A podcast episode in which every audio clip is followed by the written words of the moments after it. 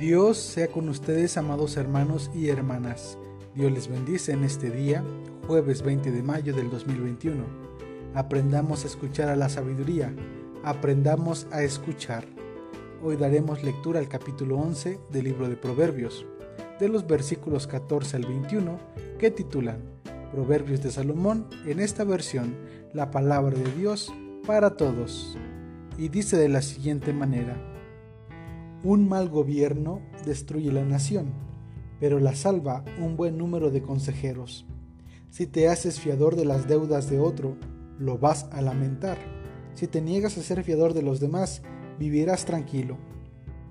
Un mal gobierno destruye la nación, pero la salva un buen número de consejeros. Si te haces fiador de las deudas de otro, lo vas a lamentar. Si te niegas a ser fiador de los demás, vivirás tranquilo. Una mujer honesta se gana el respeto. Los violentos solo ganan dinero. El que tiene compasión prospera.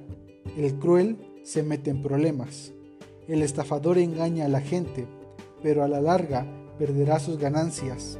El que obra honestamente asegura sus ganancias. Mantenerse haciendo el bien lleva a la vida. Ir tras la maldad lleva a la muerte. El Señor detesta a los de mente corrompida, pero se complace con los que viven honestamente. Tarde o temprano el perverso recibirá su castigo, pero los justos serán liberados del castigo. Pues bien, hermanos y hermanas, el proverbio de este día inicia con la sentencia de que un pueblo puede venirse abajo si su guía no tiene bien definidos sus objetivos, necesidades fortalezas y carencias de la propia comunidad. El proverbio nos comparte que un sabio se ha sentado a observar. La tarea de observar la realidad del pueblo es importante para evaluar si se está caminando de manera correcta.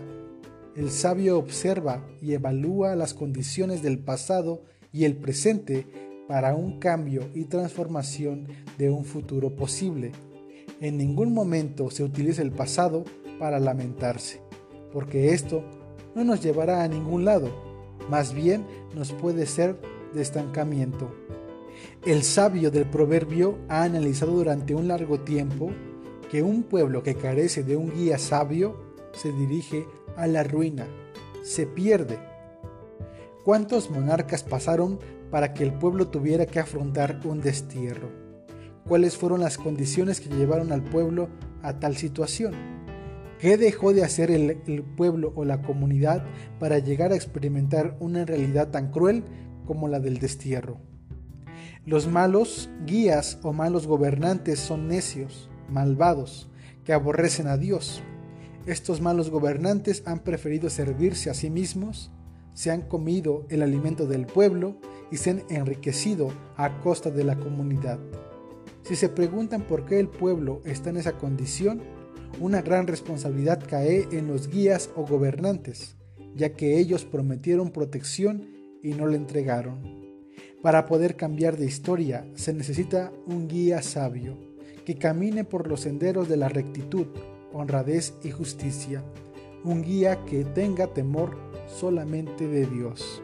El sabio dice que aquellos que niegan escuchar la voz de Dios van a dirigir su destino a la tragedia si el pueblo gusta de seguir y escuchar a estos guías o gobernantes, se van a dirigir a su propia destrucción.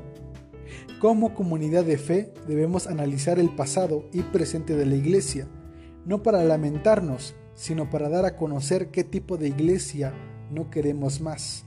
Debemos recordar que nuestro guía es Jesús y Él nos conduce al Padre. En el pasado vinieron muchos que se sirvieron a sí mismos, sin embargo, Jesús ha venido para servir y no para ser servido. La clave de interpretación es Jesús y su ministerio.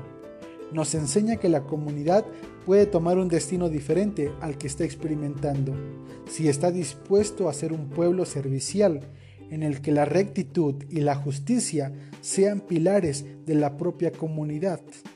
El proverbio nos recuerda que los honrados y los malvados tienen escrito su descendencia y su paga, cada uno conforme a lo que ha sembrado. Mientras tengamos vida, podemos reivindicar nuestro camino y dirigirnos a la construcción de la paz y la justicia, a poder optar por la rectitud y la honradez. Dios sea con cada uno de nosotros, amados hermanos y hermanas. Dios bendiga a su iglesia. Bendecido día.